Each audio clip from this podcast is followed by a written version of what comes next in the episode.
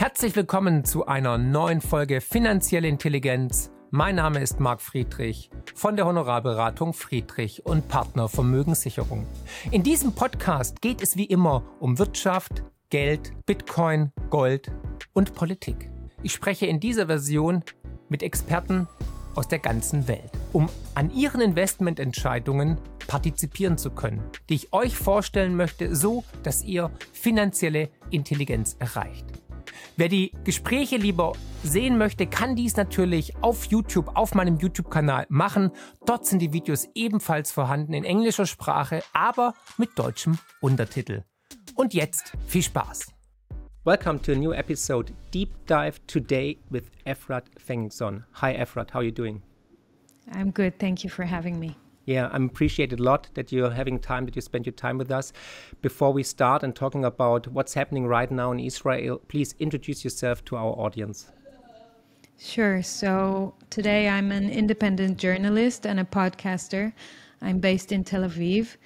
Um, actually, I'm a, a, a, former CMO, Chief Marketing Officer in global companies, and uh, with a career of about 20 years in in global marketing and I switched to journalism uh, about three years ago when COVID started, and I saw that there was a gap in the mainstream media not reporting everything that's happening.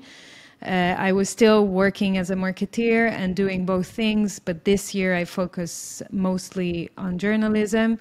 Uh, I also run a large community of 150 chief marketing officers in Israel that are all working globally around the world uh, for the past seven years. So I'm the founder of that community. Uh, and I have really extensive background in tech and marketing. Uh, and today, all I do is report from Israel on what's happening to the world. Mm. So, how is the situation right now since Saturday? What happened? Right. So Saturday morning, around 6 a.m., sunrise, around 1,000 Hamas terrorists breached the border fence in multiple places. Uh, they were completely unimpeded, uh, and that led to terror attacks and kidnappings in Israeli towns and villages around the Gaza Strip. I woke up from the sirens and the rockets going off at 6 a.m. And since then, it just started going downhill. We started getting reports from people that live around the Gaza envelope area, uh, people that were locked inside their shelters for. It started with four or five hours with no help, and it went up to eight, nine hours, and some people were stuck in their shelters for even 24 hours, and no one came for the rescue no police, no uh, army, no civil help. It was really astounding. And then we started getting reports from a um, music festival that took place around the area as well. 5,000 people attended this music festival, and the sightseeings from there are horrifying because young young adults that were partying were essentially ambushed by the Hamas terrorists and then slaughtered. Some managed to escape by running into the fields and finding hiding places, and some were captured, tortured. We know of some young women that were raped and later taken hostage. Many of these young adults are missing and their families are going crazy. So, just to give you some of the numbers, we know of around 280 people that are still missing. We have uh, the death toll is going up by the minute, uh, anywhere between 800 to 1,000 people that are dead. More than 2,000 people are injured, uh, out of them, 300 severely injured. Um, more than 100 people were kidnapped, including moms with babies, kids, old people and of course, young men and women from the party. And apparently, among the kidnapped, there are also a few American citizens. Um, we already know of about 60 Israeli dead soldiers.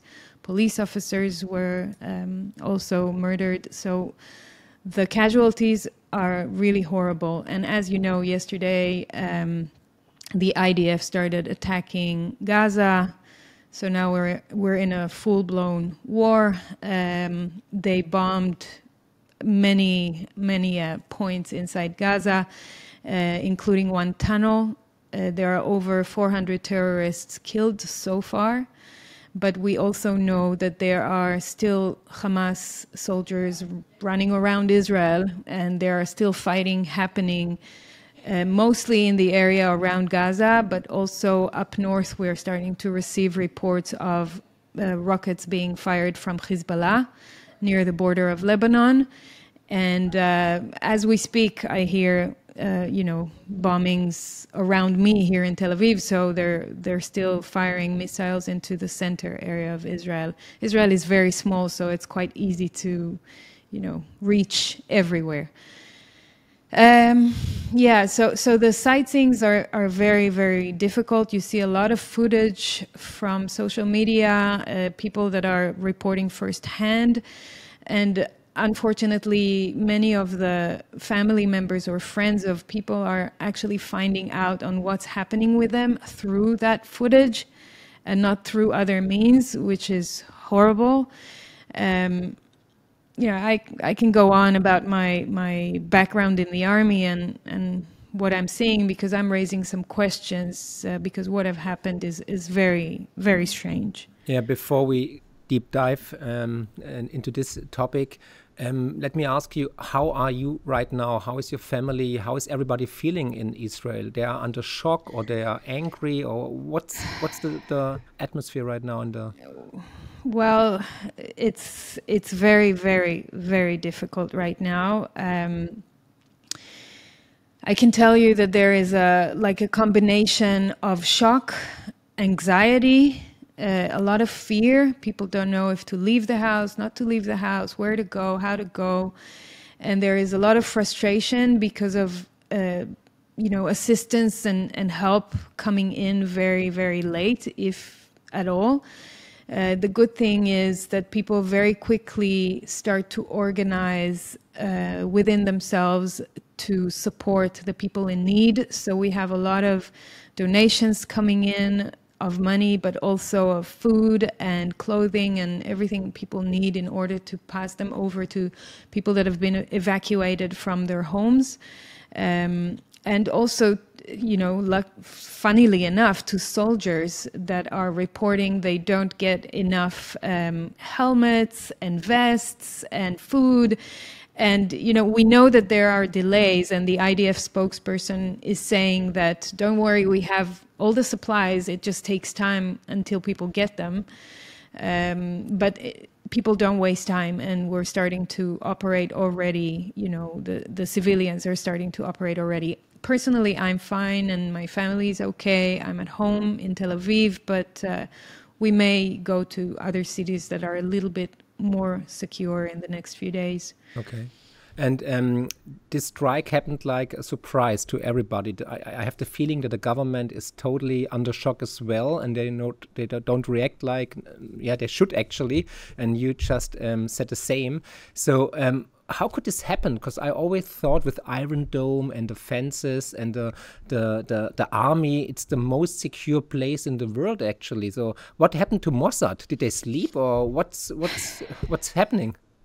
This is exactly my question mark because, you know, I served in the army, in the intelligence forces for 25, 25 years ago when I was a soldier. And I know the security drills, I know the layers of defense, I know the spreading of forces on the ground, I know the different divisions that are working that are supposed to be alerted and that supposed to know about things like that. And there is a big question mark on what happened to the intelligence of Israel. There was a Hamas soldier that was caught yesterday, and he said in his investigation, in his invest, investigation, sorry, he said, We prepared for over a year. Okay, if they have prepared for over a year, I'm telling you that there is no chance that the intelligence forces of Israel and the Mossad, the Shabak, everyone did not know about this. That um, it's been five hours till Israel started shooting at us, he said, and and that is true. There was nothing for five full hours. The border fence was completely open in 15 di- different places where they breached and there was no helicopter no drone no uh, you know artillery nothing and you know they, they said it themselves the guy that that was caught said we were all set up with 1,000 soldiers. We created 15 breaches in the border fence. We were surprised and shocked that the IDF is not waiting for us. Now, I served near the Gaza border 25 years ago. When I served, there was no internet. Now everything is a lot more sophisticated. But even then, when I served, a cat moving alongside the fence would trigger all the necessary forces. Today, they have automatic uh, weaponry machines that are supposed to shoot anything near the fence that is coming close.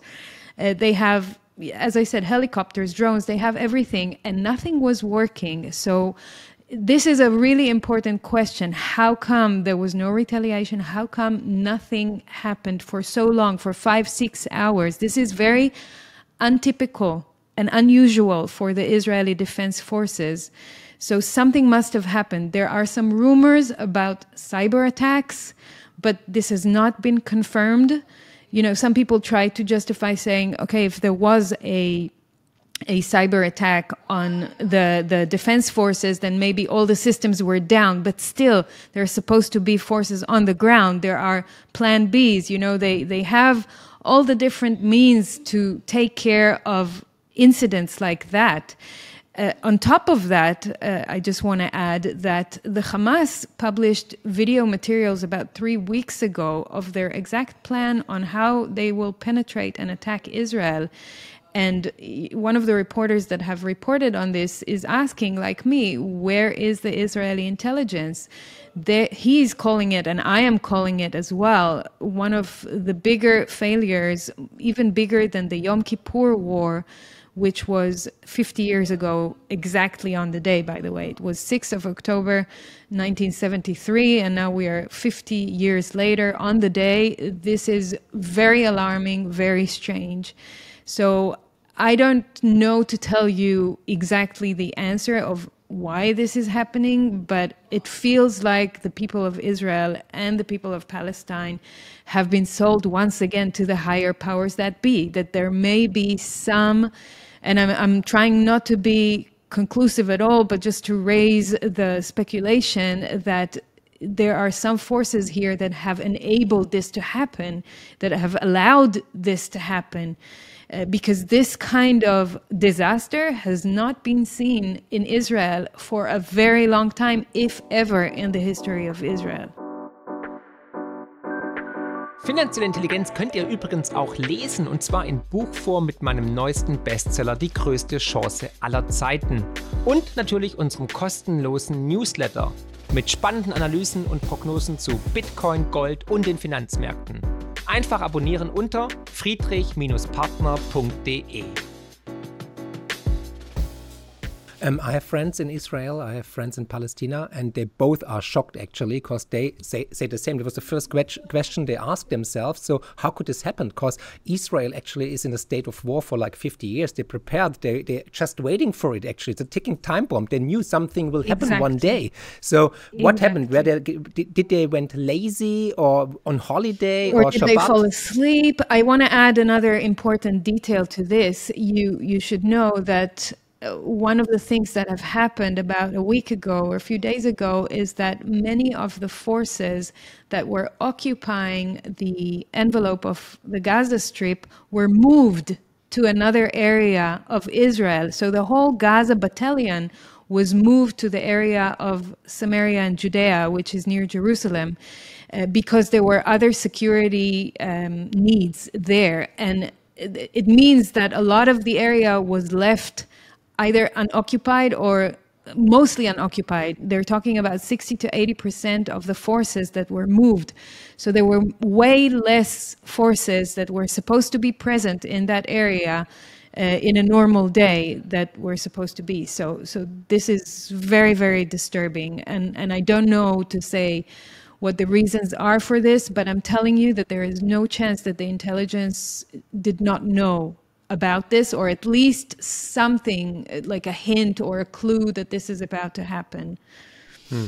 That's very interesting because I always thought Mossad or the IDF are the most sophisticated, well equipped, best equipped army and um, as, uh, intelligence agency in the world. And then something like this happened. It doesn't add up, you know. I don't want to spin any, any, conspiracy theories, but I want to ask some questions. And I think the people in Israel as well. What's going on? What's happening? Because now we are not seeing a normal attack. This is like, like a full blown war. It's like all out war right now. Yeah. And this can escalate pretty soon, pretty much. And some people already raised the question: Was this perhaps, um, yeah, like uh, um, the, the the the free uh, letter to to start a full blown war against Palestine or against I don't know whoever? So what's your take on this? You think this will escalate even more, and will we see like the U.S. or Iran jump into it?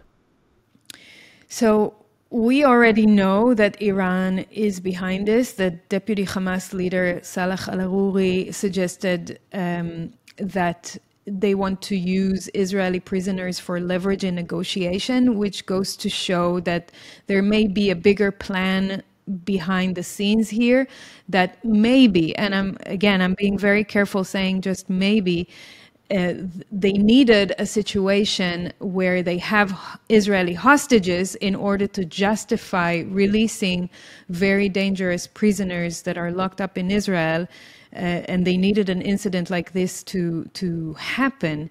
Uh, we already know that Iran is behind this. Uh, the Hamas spokesperson told the BBC that Hamas received support from Iran for its surprise attack on Israel.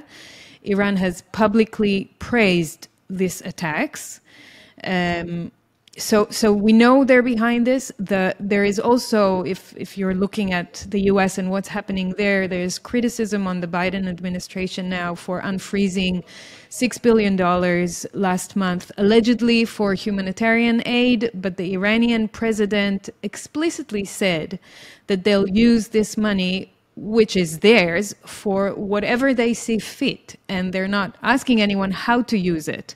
So a lot of money has been passed through this channel and we know that iran is sponsoring funding and backing the hamas. We also know that iran is doing the same with the hezbollah up uh, north in the border of lebanon and syria. So uh, and Hezbollah has already said that they will move into Israel or start attacking Israel the moment Israel goes into the Gaza Strip. So this is all a chain reaction kind of event.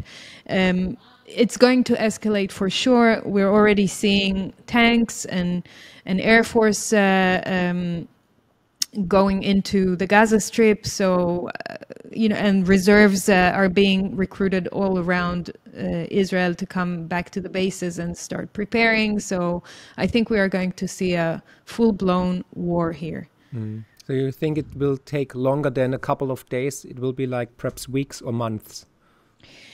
I have a feeling, but uh, you know, I'm not the expert on that. I have a feeling this is going to be a long and dirty one, very, very dirty for both sides. Um, it's it's really weird.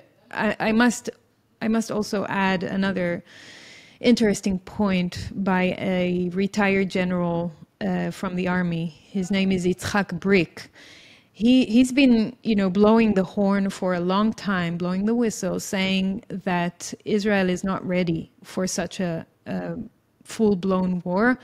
He's saying that Gadi Eisenkot, which is the former IDF chief of general staff, um, fought to hide his reports on the IDF's unpreparedness for war. Brik said in April this year and many times before that Israel is not ready for an all out war, and he laid out the reasons for it. I won't go into them because I'm not the expert, but I'm just bringing that voice as well. There have, have been voices in the um, defense systems. Uh, in the past year and also before that, that Israel is not ready, and there are many uh, processes and uh, you know just just ways of handling the situations that are not suitable for a country like Israel that has to defend itself uh, and so these these I can tell you that this guy, Itzhak Brik, has not been invited to speak on the mainstream media for years and years because of his criticism. But now, in the last few days, he has been invited suddenly to channel 12 and mainstream media because now they're they're looking at what he's saying saying oh maybe maybe he knew something. Maybe maybe we should start listening to him. So this is very disturbing. Yeah. So how reacts the media actually and the government? So what did they say? What is media uh, tv channel 12 saying? So what's the feedback? So let's let's start with the fact that the mainstream media was very quiet for many many hours when this started um, on Saturday morning, and and that was weird because what was happening was very severe, and the citizens were you know relying on the mainstream media to tell them what's happening and what they need to do next. And the IDF spokesperson apparently forbidden the, the mainstream media to to tell the complete truth. They wanted to regroup, think, whatever, and precious time passed by when people were dying and, and being hijacked and murdered during this time. And no one had any visibility, so we started relying on word of mouth from people on the ground. Um, only 12 hours after the event started, the people of Israel received the first formal announcement from the IDF spokesperson. Only 12 hours later, at 6, 7 p.m. at night. So forgive me that I don't consider our prime minister's statement as anything truthworthy because I don't, but he came out, I think, five or six hours after this has started to say, we are working on it we have consultations we're we're talking about what to do but there was no real you know transparency or information for us to do anything with. We were uh, kept completely in the dark so i have zero trust in our prime minister i have not much trust in the mainstream media. They have now started reporting. We saw maybe two brave mainstream media reporters that have started asking the tough questions uh, really early on. But other than that, it was uh, um, it wasn't media blackout, of course, but it was very partial and very very strange. Uh, we saw in the last couple of months many protests again against uh, Premier Minister Netanyahu and his uh, reform plans. Right. Um, hundreds of thousands of people went on the streets and protested against him. I think this is now over. People won't go on the streets anymore because of the war and the attacks. Well, you know, it's not that it's over. They they will definitely pause it during the during this time of war, and everyone is at the moment completely recruited to go to the army or help people in need. So the focus will not be on that at all. But I'm quite certain that once things settle down, this will come back and even much stronger than before because the lack of trust in the current administration also in the previous administrations is very very high. People don't trust the institution. They don't trust the government. They definitely don't trust the prime minister benjamin netanyahu. And the demonstrations have been going on for months uh, i would say about 6 months so for a long long time uh, which goes to show how unstable unstable the the political and social situation in Israel is. Israel is highly divided highly divided. There is very strong polarity. There is a lot of hatred. Uh, you can find it's very easy to pull this divide and conquer mechanism on the people of Israel. They throw baits to the people all the time to spark hatred between religious and secular, right wing, left wing, um, you know, uh, vaccinated, unvaccinated, whatever you want to, to, whatever groups you want to include in that. They're playing the game constantly. So unification inside of Israel is, it feels like something far and and uh, distant and and I'm this is these these are my prayers. I just hope for people to realize that you know war is horrible for everyone for all sides and we are the ones being maybe sacrificed and, and hurt here but the real enemy uh, to me is the ones that are not taking care of our interests. There is a conflict of interest between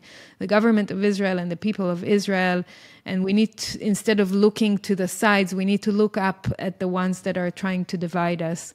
Uh, I, I, also want to add that the same Hamas soldier that was captured, which I quoted before, he said, that the demonstrations in Israel encouraged them to go on. Now, uh, to, to even prepare for this uh, incident that we saw. Now, I don't know if this is the truth or they're making it up, but if this is true, and the demonstrations have really showed them how unstable the social and political situation in Israel is, then that's another good excuse for an enemy to try and attack uh, the Israeli people. Yeah.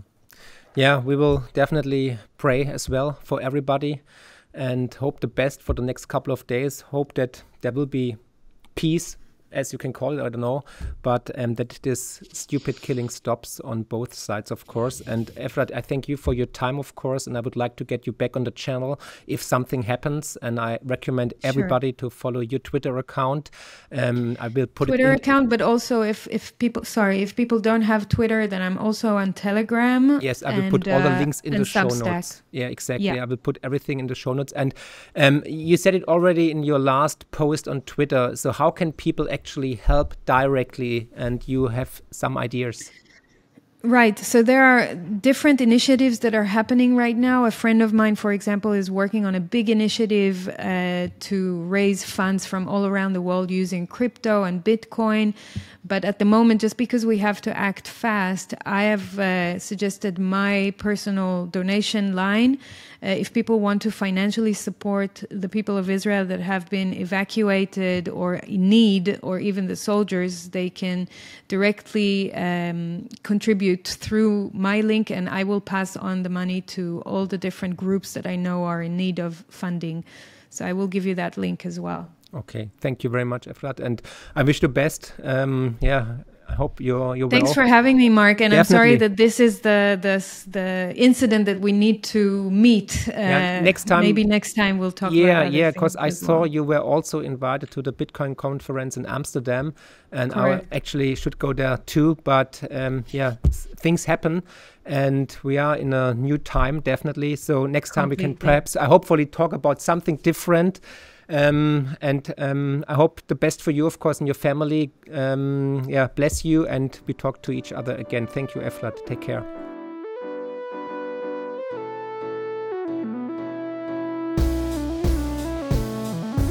Wow, was für ein Podcast. Ich hoffe, die Folge hat euch genauso gut gefallen wie mir.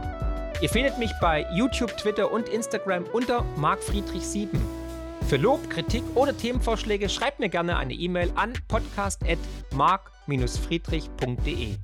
Empfehlt den Podcast natürlich gerne weiter. Über eine positive Rezension bei Apple, Spotify und Co. freue ich mich natürlich mega. Weitere Informationen zu mir findet ihr unter mark-friedrich.de und zur Honorarberatung unter friedrich-partner.de. Ich freue mich jetzt schon aufs nächste Mal. Herzlichst, euer Marc.